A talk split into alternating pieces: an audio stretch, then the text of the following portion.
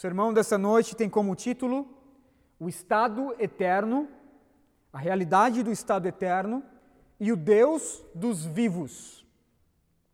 A realidade do Estado Eterno e o Deus dos vivos. Mateus capítulo 22, do verso 23 ao 33 diz assim: Naquele mesmo dia, os saduceus, que dizem que não há ressurreição, aproximaram-se dele com a seguinte questão: Mestre, Moisés disse que um homem, que se um homem morrer sem deixar filhos, seu irmão deverá casar-se com uma viúva e dar-lhe descendência. Entre nós havia sete irmãos. O primeiro casou-se e morreu. Como não teve filhos, deixou a mulher para seu irmão. A mesma coisa aconteceu ao segundo, com o terceiro, até o sétimo. Finalmente, depois de todos, morreu a mulher. Pois bem, na ressurreição, de qual dos sete ela será esposa, visto que todos foram casados com ela? Jesus respondeu: Vocês estão enganados, porque não conhecem as Escrituras nem o poder de Deus. Na ressurreição, as pessoas não se casam, nem se dão, ah, não são dadas em casamento mas são como os anjos dos céus. E quanto à ressurreição dos mortos, vocês não leram o que Deus lhes disse? Eu sou o Deus de Abraão, eu sou o Deus de Isaac e o Deus de Jacó. E não é Deus de mortos, mas de vivos. Ouvindo isso, a multidão ficou admirada com o seu ensino. Vamos ao Senhor em oração? Pai, louvamos o teu nome, Senhor, nessa noite. Ajuda-nos, ó Deus, em nossa fraqueza. Nós precisamos de Ti. Precisamos do Teu auxílio, precisamos, ó Deus, da Tua ajuda. De fato, nós não podemos Te cultuar como convém, alheio à Tua intervenção. Então, por favor, intervém mais uma vez na história, Senhor, das nossas vidas e que possamos te cultuar mais uma vez, Pai, para a glória do teu nome. Estamos nessa assembleia, Senhor, com um número reduzido. Há irmãos nossos que estão nas suas casas nos assistindo agora. Louvamos o teu nome também pela vida deles. Ajuda-nos, Deus, a entender este texto. Ajuda-nos a entender essas verdades.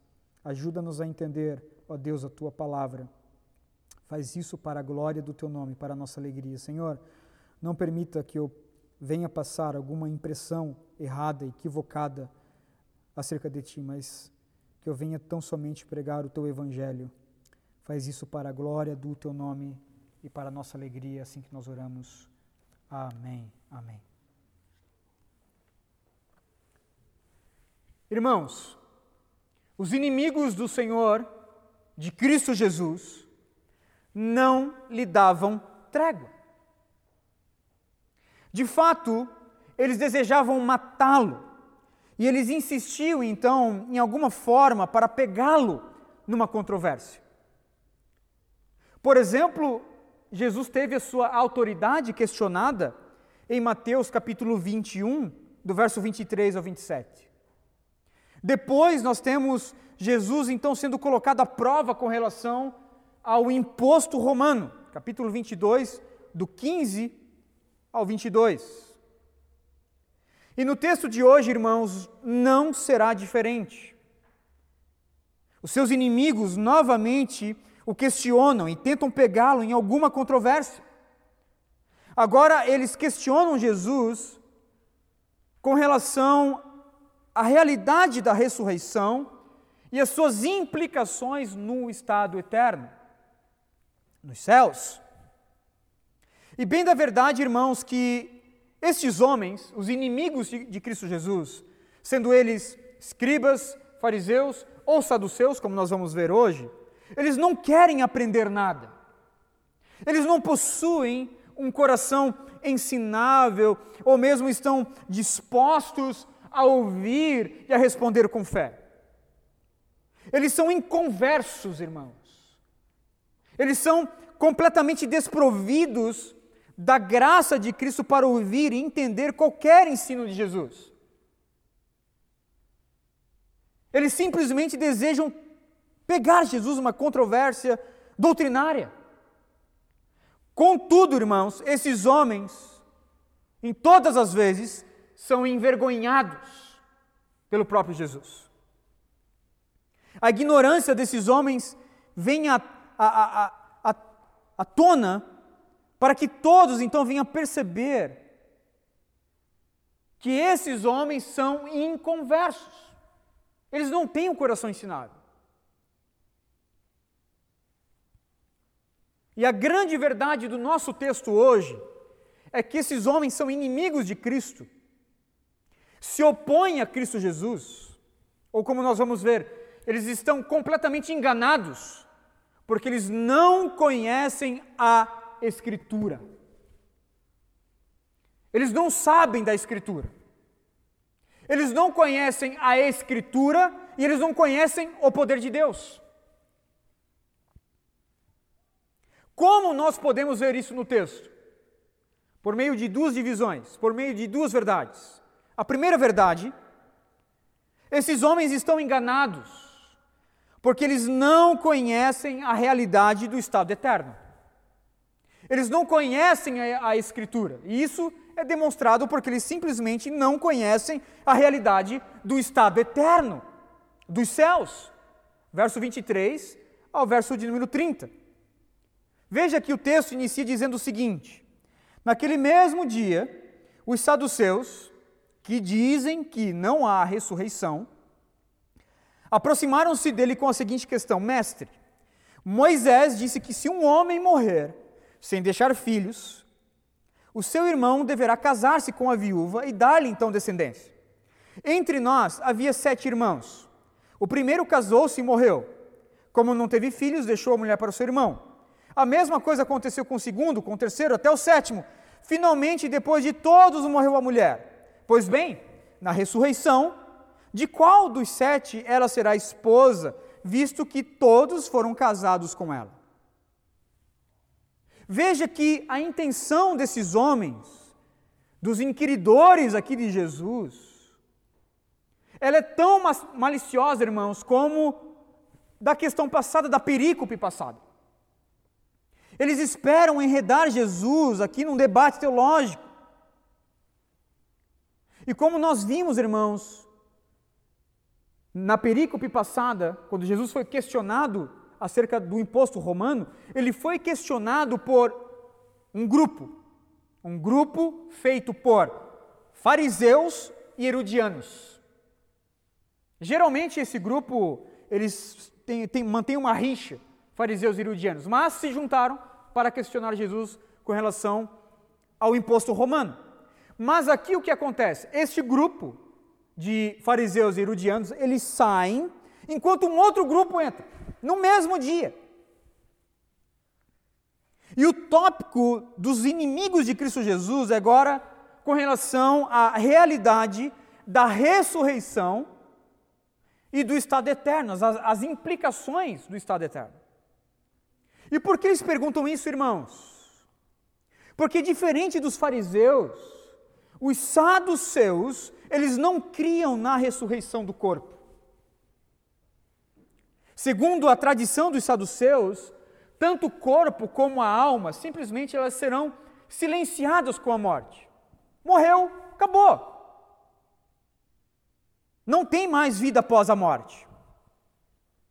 Diferente dos, dos, dos fariseus, os saduceus eram um grupo mais restrito e não criam na imortalidade da alma. E é interessante também que este grupo dos saduceus, eles não sustentavam todo o Antigo Testamento como palavra de Deus. Eles não criam, por exemplo, que ah, os escritos dos profetas eram palavras de Deus. Que os textos narrativos é palavra inspirada do Senhor Deus. Que os livros de sabedoria, que os salmos, por exemplo, é palavra de Deus. Eles simplesmente sustentavam o Pentateuco. O Pentateuco, os cinco primeiros livros da Bíblia, é, segundo eles, a palavra do Senhor Deus. Portanto, eles não criam em todo o Antigo Testamento, criam tão somente no Pentateuco, não criam na imortalidade da alma não criam na ressurreição do corpo. E é interessante, irmãos, que o apóstolo Paulo encontrou esses homens também, no Sinédrio, no Sinédrio de Jerusalém, em Atos capítulo 23, do verso 6 ao verso 8, que eu vou ler aos irmãos. Você não precisa abrir, só, é só escute-me, por favor. Diz o texto que então Paulo, sabendo que alguns deles eram saduceus e outros fariseus, bradou no sinédrio: Irmãos, sou fariseu. Paulo aqui estava, né, de alguma forma, tentando ali uh, se explicar, defendendo ali o evangelho e defendendo também a, a sua origem, né, como judeu. Irmão, sou fariseu, filho de fariseu, e eu estou sendo julgado por minha esperança na ressurreição dos mortos. E aí o texto vai dizer, né? Lucas narra para nós que dizendo isso, surgiu então uma violenta discussão entre os fariseus e os saduceus, e a assembleia então ficou dividida. Os saduceus dizem que não há ressurreição, nem anjos, mas os fariseus admitem todas essas coisas. Então aqui Paulo está também arrazoando com os saduceus. Inclusive a última vez que os saduceus aparecem na Escritura é Atos capítulo 23, do verso 6 ao 8. Irmãos, no texto de hoje, em Mateus capítulo 22, não é diferente.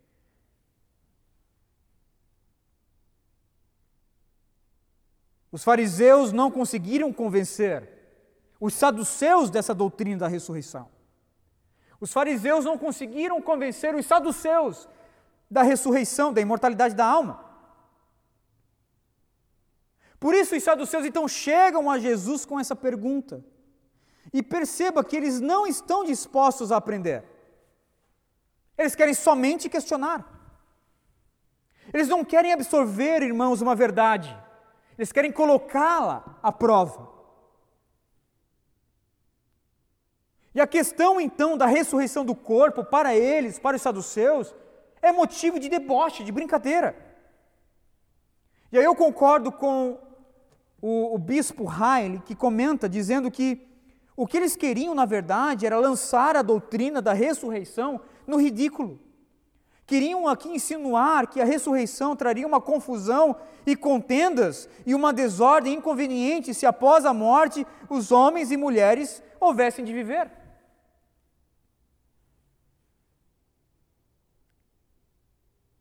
Estes são os, os saduceus.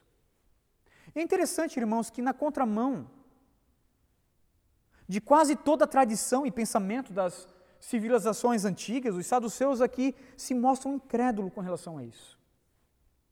Por exemplo, se os irmãos estudarem a, a, a, as culturas antigas, os irmãos vão ver que as culturas antigas falavam acerca da vida após a morte.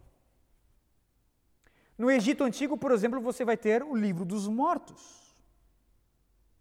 Os gregos antigos muitas vezes colocavam ali uma, uma moeda na boca do cadáver, né, para que ele pudesse então pagar a sua passagem dessa vida para a próxima. Alguns índios são até hoje enterrados né, com seu arco e flecha, para que eles possam então, né, de alguma forma, caçar na vida, na vida vindoura.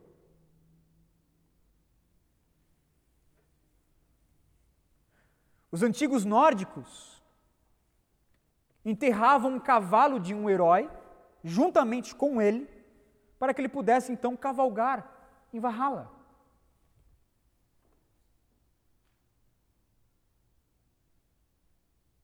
E apesar, irmãos, de, de muitas aberrações estranhas e, obviamente, não bíblicas a respeito do assunto, nós podemos ver que os homens sentem a força da vida após a morte. Você vai ver isso na cultura judaica. O Talmud, por exemplo, fala constantemente acerca da ressurreição do corpo, da imortalidade da alma. E muito mais importante do que o Talmud, por exemplo, os escritos do Antigo Testamento descrevem claramente a doutrina bíblica acerca da ressurreição do corpo. Salmo 16, verso 9 e 10, o salmista vai dizer: Por isso, o meu coração se alegra no íntimo e exulto. Mesmo meu corpo repousará tranquilo, porque tu não me abandonarás no sepulcro e nem permitirás que o teu santo sofra decomposição. O Salmo 49, verso 15, vai dizer: Mas Deus redimirá a minha vida da sepultura e me levará para si. O profeta Oséias, no capítulo 6, verso 1 e 2, o profeta vai dizer: Venham, voltemos para o Senhor. Ele nos despedaçou, mas nos trará cura. Ele nos feriu, mas sarará as nossas feridas. Depois de dois dias, Ele dará vida novamente. Ao terceiro dia, nos restaurará para que vivemos em Sua presença. Nós temos o texto de Daniel, capítulo 12, verso 2. Talvez o texto né, mais detalhado aí acerca da ressurreição do corpo no Antigo Testamento. O profeta vai dizer: multidões que dormem no pó da terra acordarão, uns para a vida eterna, outros para a vergonha, para o desprezo eterno.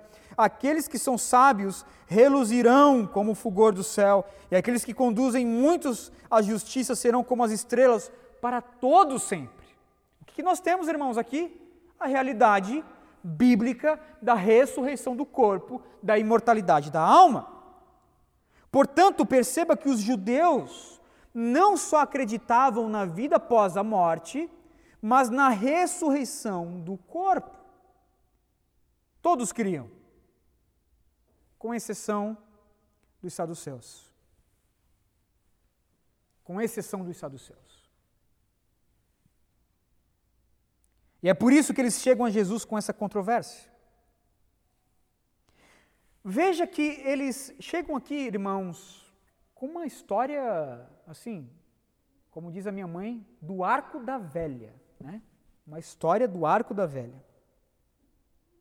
Segundo eles, irmãos, havia entre eles ali um saduceu que tinha seis irmãos.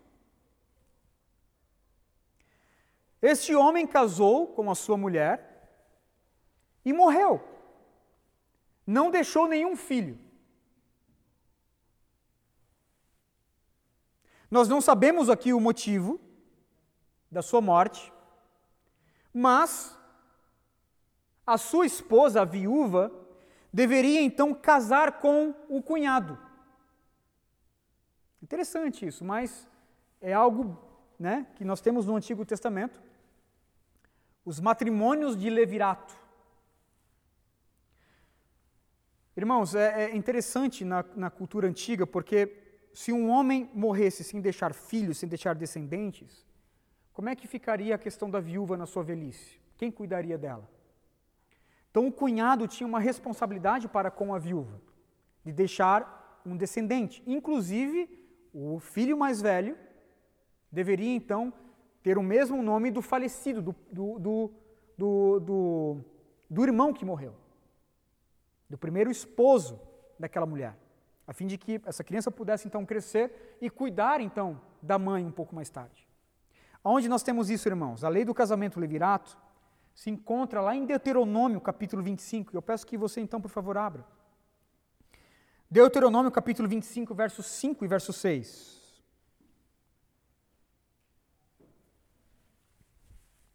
Aí você diz assim: não, mas Deus então instituiu essa lei? Basicamente, o que nós temos aqui é como a questão do divórcio, uma concessão. A questão do levirato já poderia ser visto antes mesmo uh, da lei do Senhor. Né? Você tem Gênesis, capítulo de número 39, a questão de Judá e Tamar ali. O que nós temos ali é uma questão de casamento levirato. Então, em Deuteronômio capítulo 25, nós temos aqui uma concessão Diz assim o texto: Se dois irmãos morarem juntos e um deles morrer sem deixar filhos, a sua viúva não se casará com alguém de fora da família. O irmão do marido se, se casará com ela e cumprirá uh, com ela o dever de cunhado. O primeiro filho que ela tiver levará o nome do irmão falecido para que seu nome não seja apagado de Israel. Irmãos, isso aqui era tão sério, a questão do levirato. Se a viúva, por exemplo, requeresse né, um filho e o cunhado não quisesse, então, se deitar com ela para deixar um filho, um descendente, com o nome do pai, uh, a viúva poderia, inclusive, fazer uma assembleia, cham chamaria ali os líderes de Israel, e ela simplesmente ia, iria expor a vergonha o cunhado, ia colocar o cunhado como desprezo, inclusive cuspindo na sua cara, em meio a uma assembleia. Né? Como se o irmão estivesse então ali menosprezando o nome da sua família, principalmente a pessoa do seu irmão que faleceu. Só que os saduceus, irmãos, eles trazem um caso de levirato aqui do arco da velha.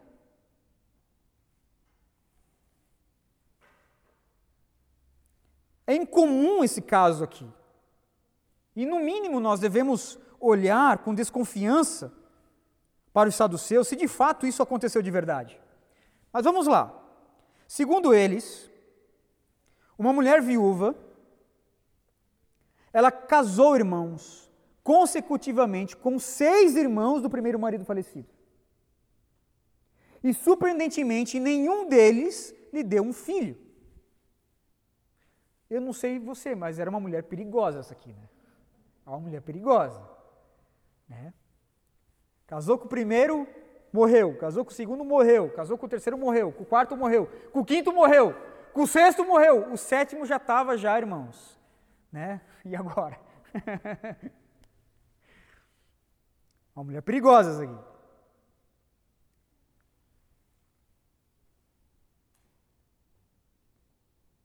O texto diz que, segundo a palavra dos saduceus, depois que ela casou com o sexto irmão do falecido, então veja, ela teve sete. Ela casou com os seis irmãos do falecido. E até coloquei aqui: esse homem é um dos homens mais corajosos da Bíblia, porque né, estava com os dias contados realmente. Ela também veio a falecer. Nós não sabemos se o último casamento lhe rendeu algum filho varão. O texto não diz nada acerca disso e também não se detenha isso. Mas uma questão aqui, ela é levantada pelos saduceus. A questão é a seguinte: se essa mulher teve sete esposos, por meio de casamento e leviratos, qual dos maridos será o seu esposo, então, na ressurreição e no estado eterno?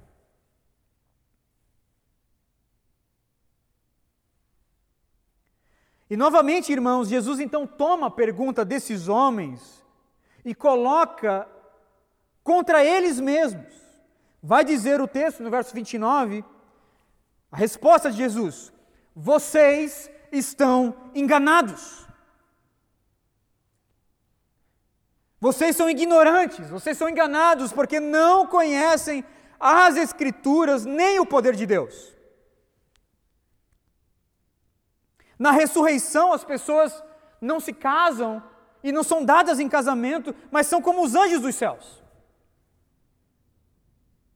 Veja que Jesus aqui aponta o maior erro dos homens, o maior erro da humanidade, não é somente dos saduceus, é também dos fariseus, é também dos escribas, é de todo judeu, é de todo gentil, é de todo homem. O maior erro dos homens é que os homens não conhecem as Escrituras e nem o poder de Deus. Eles são desprovidos, irmãos, de um conhecimento do Senhor Deus. E esse desconhecimento, essa ignorância por parte né, dos fariseus da Escritura e do poder de Deus, praticamente é o erro fundamental aqui. É o erro maior é o erro que se fundamenta ali sobre os demais. Esses homens são completamente ignorantes com relação à Escritura. Esses são os saduceus. Eles se acham ali os superiores, os mais literais, os mais restritivos, mas eles não passam de ignorantes com relação às verdades de Deus. Eles queriam pegar Jesus mas o máximo que eles fizeram foi trazer à baile, irmãos, a sua própria ignorância. Para exposição, então. para exposição pública. Jesus diz: vocês estão errados, vocês estão enganados. Vocês me fazem essa pergunta idiota porque vocês não conhecem a Escritura e nem o poder de Deus.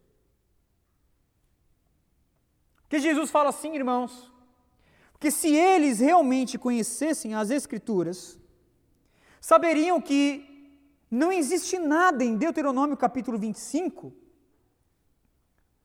versos 5 e 6, ali no casamento de Levirato, que se aplique à vida futura, que se aplique à ressurreição do corpo.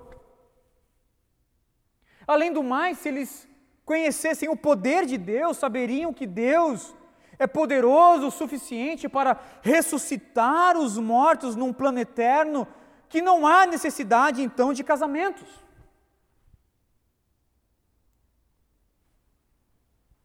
Mas como nós sabemos, esses saduceus só querem pegar Jesus com essas perguntas aqui melindrosas. Eu lembro-me de uma certa história de um homem que perguntou a um garotinho, um simples garoto, um homem cético, quis pegar um garotinho ali com relação à fé daquele garoto.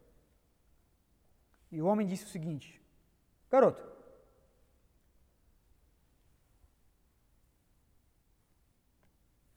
eu tenho uma pergunta para você. Quem criou Deus?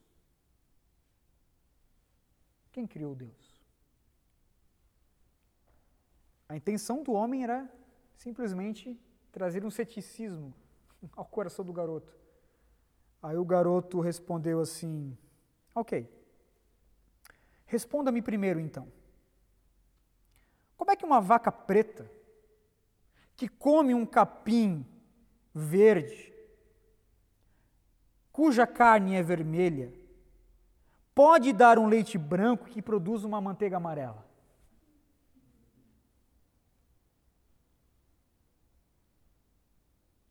O homem disse: Bom, eu não sei. E aí o garoto, então, ele foi, né, com um olhar efusivo aqui, o garoto afirmou: Como é que você deseja, então, saber quem criou Deus se tu não sabe nem a origem da manteiga que tu comeu hoje? Os saduceus são exatamente assim, irmãos.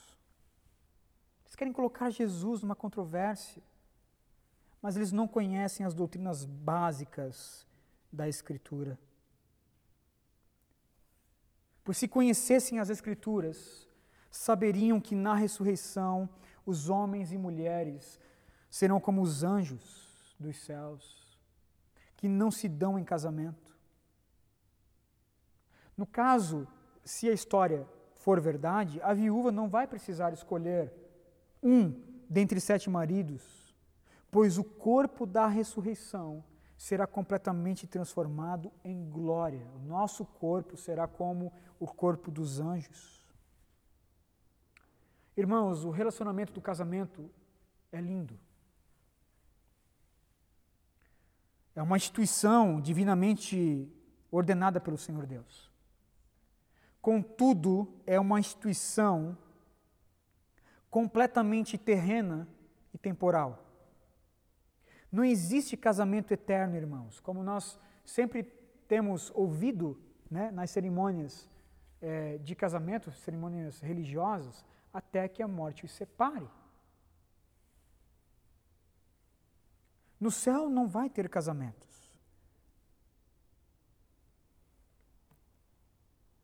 Marido e mulher são uma só carne, mas não é, não são um só espírito.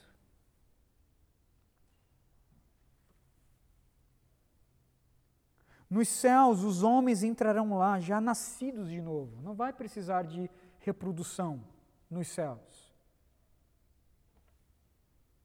Todo o prazer do salvo, do crente, no estado eterno, no âmbito celestial, a sua paz e a sua glória será então voltado para o Cordeiro de Deus. Lá todos haverão de ser como os anjos. E veja, eles não serão anjos, serão como os anjos. uma natureza completamente espiritual, igualmente imortais, igualmente glorificados, igualmente eternos. William Hendrickson comenta esse texto dizendo que o glorioso corpo ressuscitado se destina a ser imortal. E já que não haverá morte, a raça não será mais reproduzida. O matrimônio, consequentemente, será um assunto do passado. Diante do fato de não se casar nem se dar em casamento, os bem-aventurados, pois se assemelharão aos anjos, porque eles tão pouco se casam.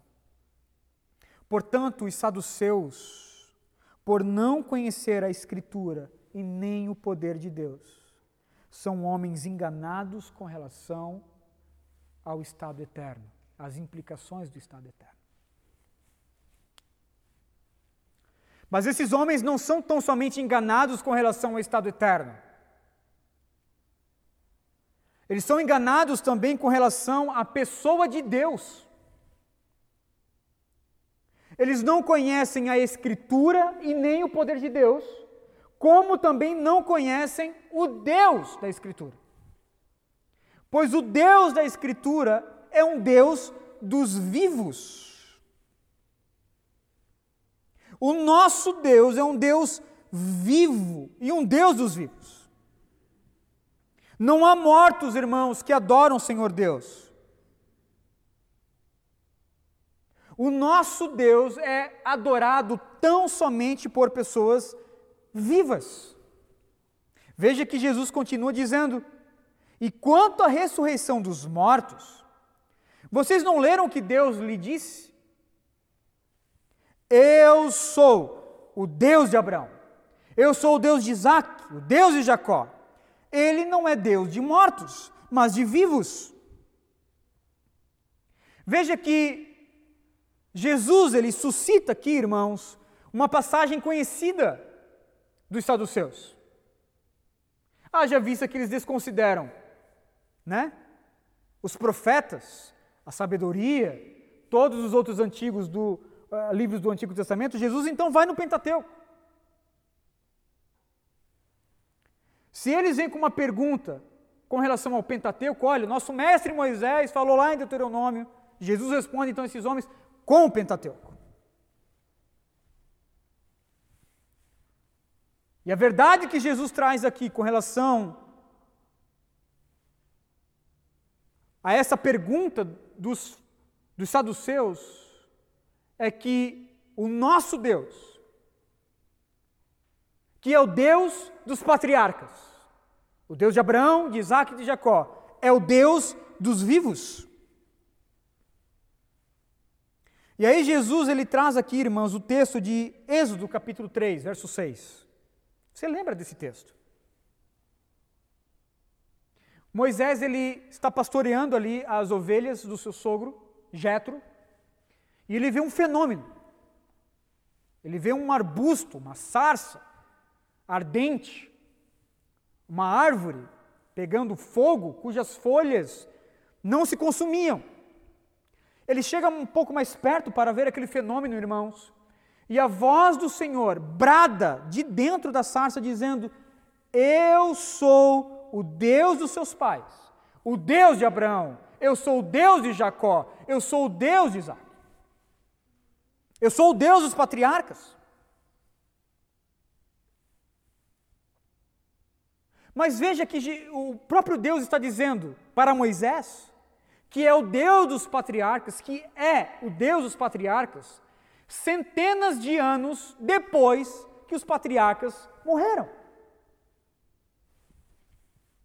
Nós temos aqui entre os patriarcas e Moisés, irmãos, muitos anos, centenas de anos. E veja como é que Deus diz: Eu sou o Deus dos teus pais. Eu sou o Deus de Abraão, eu sou o Deus de Isaac, eu sou o Deus de Jacó. Ele não disse eu fui, eu era. Ele não disse isso. Ele disse eu sou. O verbo está no tempo presente. Ou seja, esses homens, irmãos, ainda que eles é, foram tombados na terra, seu corpo está lá, eles, eles morreram, ok? Neste plano, diante do Senhor Deus, esses homens estão vivos. Deus estava contemplando esses homens aqui. Ele é o Deus de Abraão, ele é o Deus de Jacó, ele é o Deus de Isaac, ele é o Deus dos patriarcas. A morte não pode colocar um fim do relacionamento do crente com seu, com seu Deus. A morte pode colocar um fim no matrimônio, no casamento, mas não no relacionamento do crente com o seu Deus. Para Deus, os patriarcas estão vivos, pois a morte não interrompeu este relacionamento, essa comunhão. Que coisa maravilhosa, irmãos. O escritor de Hebreus fala acerca dessa vida, desses heróis, já no estado eterno. Hebreus capítulo 11, verso 13 ao 16, o escritor de Hebreus vai dizer: todos eles, todos os heróis da fé, viveram pela fé, morreram sem receber o que tinha sido prometido, viram-no de longe, de longe o saudaram, reconhecendo que eram estrangeiros e peregrinos na terra. Os que assim falam mostram que estão buscando uma pátria. Se estivessem pensando naquela de onde saíram, teriam oportunidade de voltar. Em vez disso, esperavam eles uma pátria melhor, isto é, a pátria celestial. Por essa razão, Deus não se envergonha de ser chamado o Deus deles e lhes preparou uma cidade. É a mesma verdade que Paulo vai dizer em Romanos, irmãos, capítulo 8, do verso 31 ao 39, todos nós amamos essa passagem. Que diremos, pois, diante dessas coisas? Se Deus é por nós, quem será contra nós? Aquele que não poupou o seu próprio filho, mas o entregou por todos nós, como não nos dará juntamente com ele e de graça todas as coisas? Quem fará alguma acusação contra os, os, escolhidos de Deus? É Deus quem os justifica. Quem os condenará? Foi Cristo Jesus que morreu e mais, que ressuscitou, está à direita de Deus e também intercede por nós. Quem nos separará do amor de Deus que está em Cristo Jesus? Será tribulação, será angústia, perseguição, fome, nudez, perigo, espada. Como está escrito, nós somos entregues ao matadouro como ovelhas, como ovelhas destinadas ao matadouro, mas em todas essas coisas nós somos mais do que vencedores por meio daquele que nos amou pois estou convencido, o apóstolo Paulo está dizendo, pois estou convencido que nem morte, nem vida, nem anjos, nem demônios, nem presente, nem futuro, nem coronavírus, nem qualquer poder, nem altura, profundidade, nem qualquer outra coisa na criação será capaz de nos separar do amor de Deus que está em Cristo Jesus, o nosso Senhor. Ah, irmãos, que coisa maravilhosa é essa? A morte não é o fim para nós. Nós somos uma igreja presbiteriana, uma igreja aliancista. Lembra da promessa? Eu serei o teu Deus. E essa é uma promessa perpétua. Essa promessa é para você e para os seus filhos. Deus é o nosso Deus. Ele é o nosso Deus. Se um dia eu fizer o seu velório, essa que é a verdade, ou você faz o meu, ou eu faço o seu, né? mas se um dia eu fizer o seu velório, eu estarei diante de um corpo, esperando a ressurreição. Você estará diante do Deus vivo. Ele é o seu Deus hoje e será para todo sempre.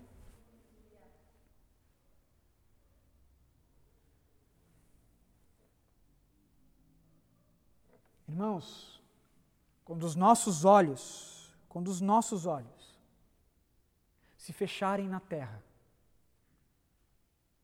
imediatamente nós vamos abrir, estaremos diante do trono de Cristo. Vivos, vivos, pois o Deus vivo não é Deus de mortos. O nosso corpo está ali, esperando ainda a ressurreição. Mas estaremos vivos diante do Senhor Deus. Você lembra de Atos capítulo 7? Se não me falha a memória, verso 59. O diácono Estevão está sendo apedrejado. Ele olha para os céus e ele vê Cristo. Ele vê Cristo assentado à direita de Deus, o Pai. O que ele diz? Senhor, recebe o meu espírito.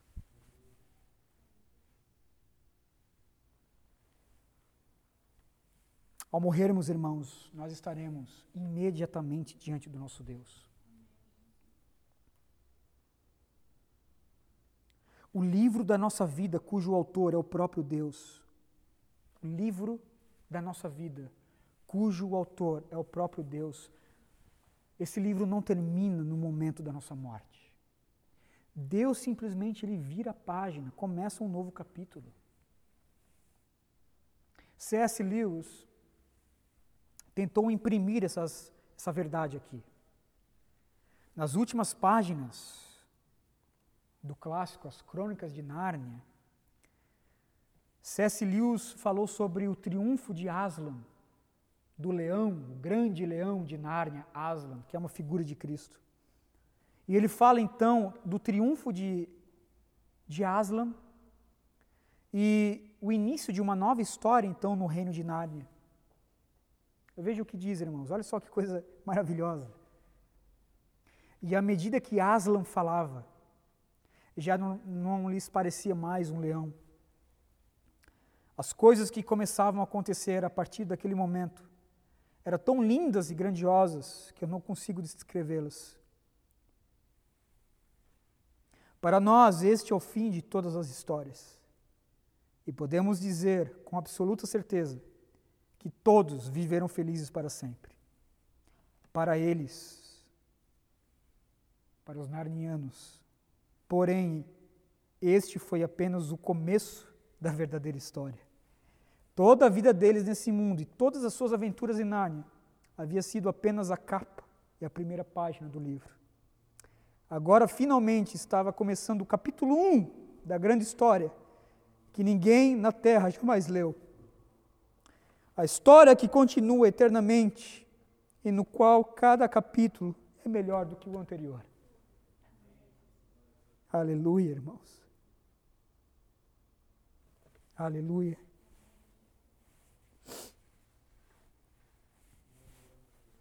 Algumas aplicações para nós. Confiemos no Senhor em meio à morte. Confiemos no Senhor em meio à morte, irmãos. Nós temos pelo menos duas grandes verdades aqui do texto. Primeiro, primeira verdade, a morte nos levará instantaneamente para junto de Deus. Estaremos vivos em comunhão com Ele para todo o sempre. Segunda verdade, porque Cristo ressuscitou, irmãos. Porque Cristo ressuscitou. O nosso corpo, este mesmo, esse mesmo corpo que nós temos, um dia vai ressuscitar.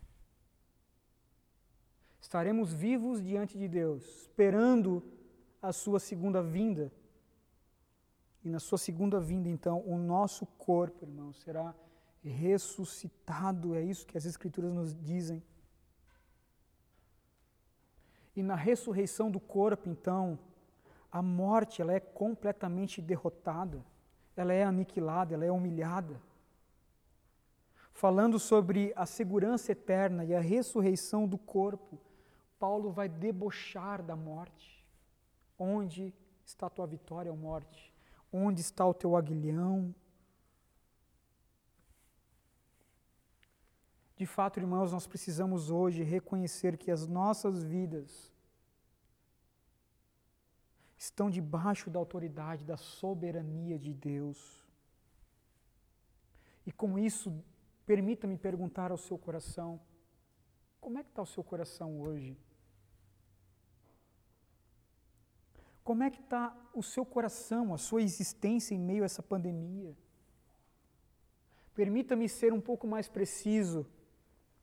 Você tem medo da morte? Você ainda teme que algo possa acontecer com você? Irmãos, eu também tenho os meus temores. Eu também tenho os meus temores. Todavia, nós precisamos confiar no Senhor. Sabe por quê? Porque, em última análise, a Covid-19 não tem poder sobre nós. Deus tem. É Deus tem. Deus e somente Deus é quem decide quem vive e quem morre. É Deus e não o vírus que decide quais são os capítulos da nossa vida. É Deus e somente Deus que sabe quem será poupado ou não. Porém, em todos os casos, irmãos, sendo poupados ou não, precisamos confiar na graça de Cristo. Precisamos confiar na segurança eterna. Coragem, crente. Coragem, irmão. Coragem, irmã. Há um Deus vivo que nos ama. Há um Deus vivo cujo seu braço forte não está encolhido, está bem disposto a nos segurar até o fim.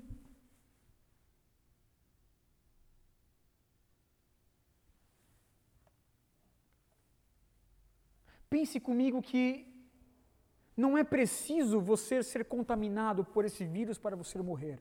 Basta Deus simplesmente desejar que o seu coração pare de bater, agora, em qualquer momento. Cada fôlego que nós tomamos, cada fôlego, cada respiração, vem da graça de Cristo. Vem da graça de Cristo. Nós não precisamos viver numa uma cidade cujo sistema de saúde colapsou para que a nossa vida corra risco. Diante do Senhor nós não corremos risco.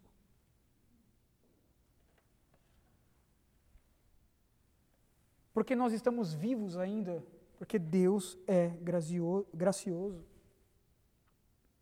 John Piper vai dizer, irmãos, eu recomendo esse livro, Coronavírus e Cristo, de graça.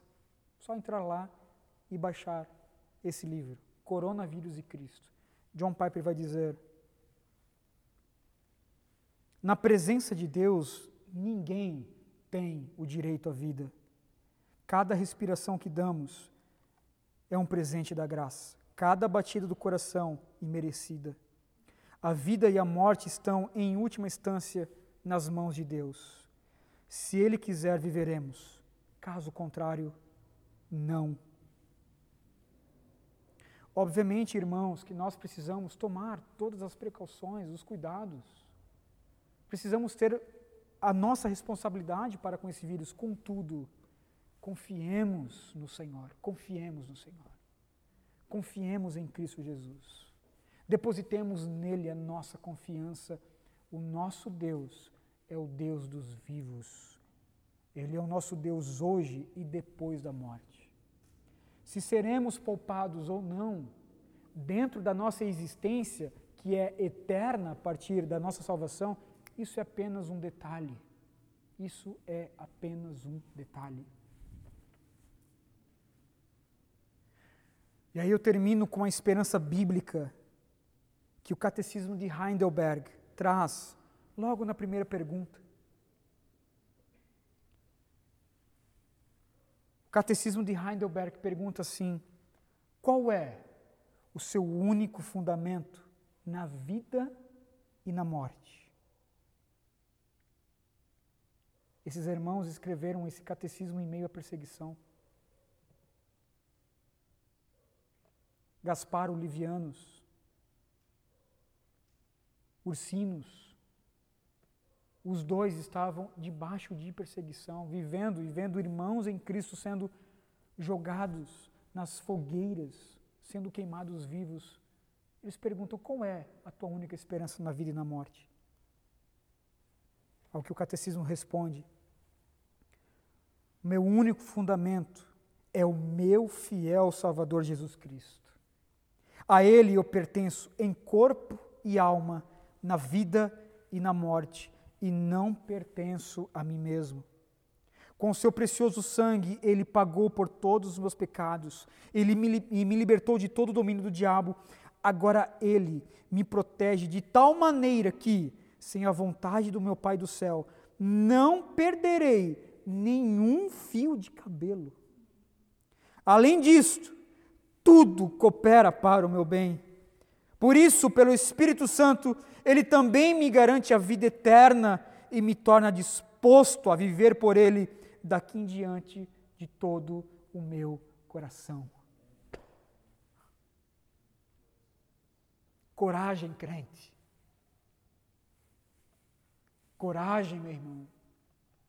Coragem, minha irmã. Confiemos no Senhor. Confiemos no Senhor. Deus, e tão somente Deus, é o autor deste livro fantástico que é a nossa vida. A morte não é o fim da história, é apenas a capa e a primeira página. O capítulo 1 vai começar no estado eterno. Estado eterno, irmãos. Eterno. Eterno.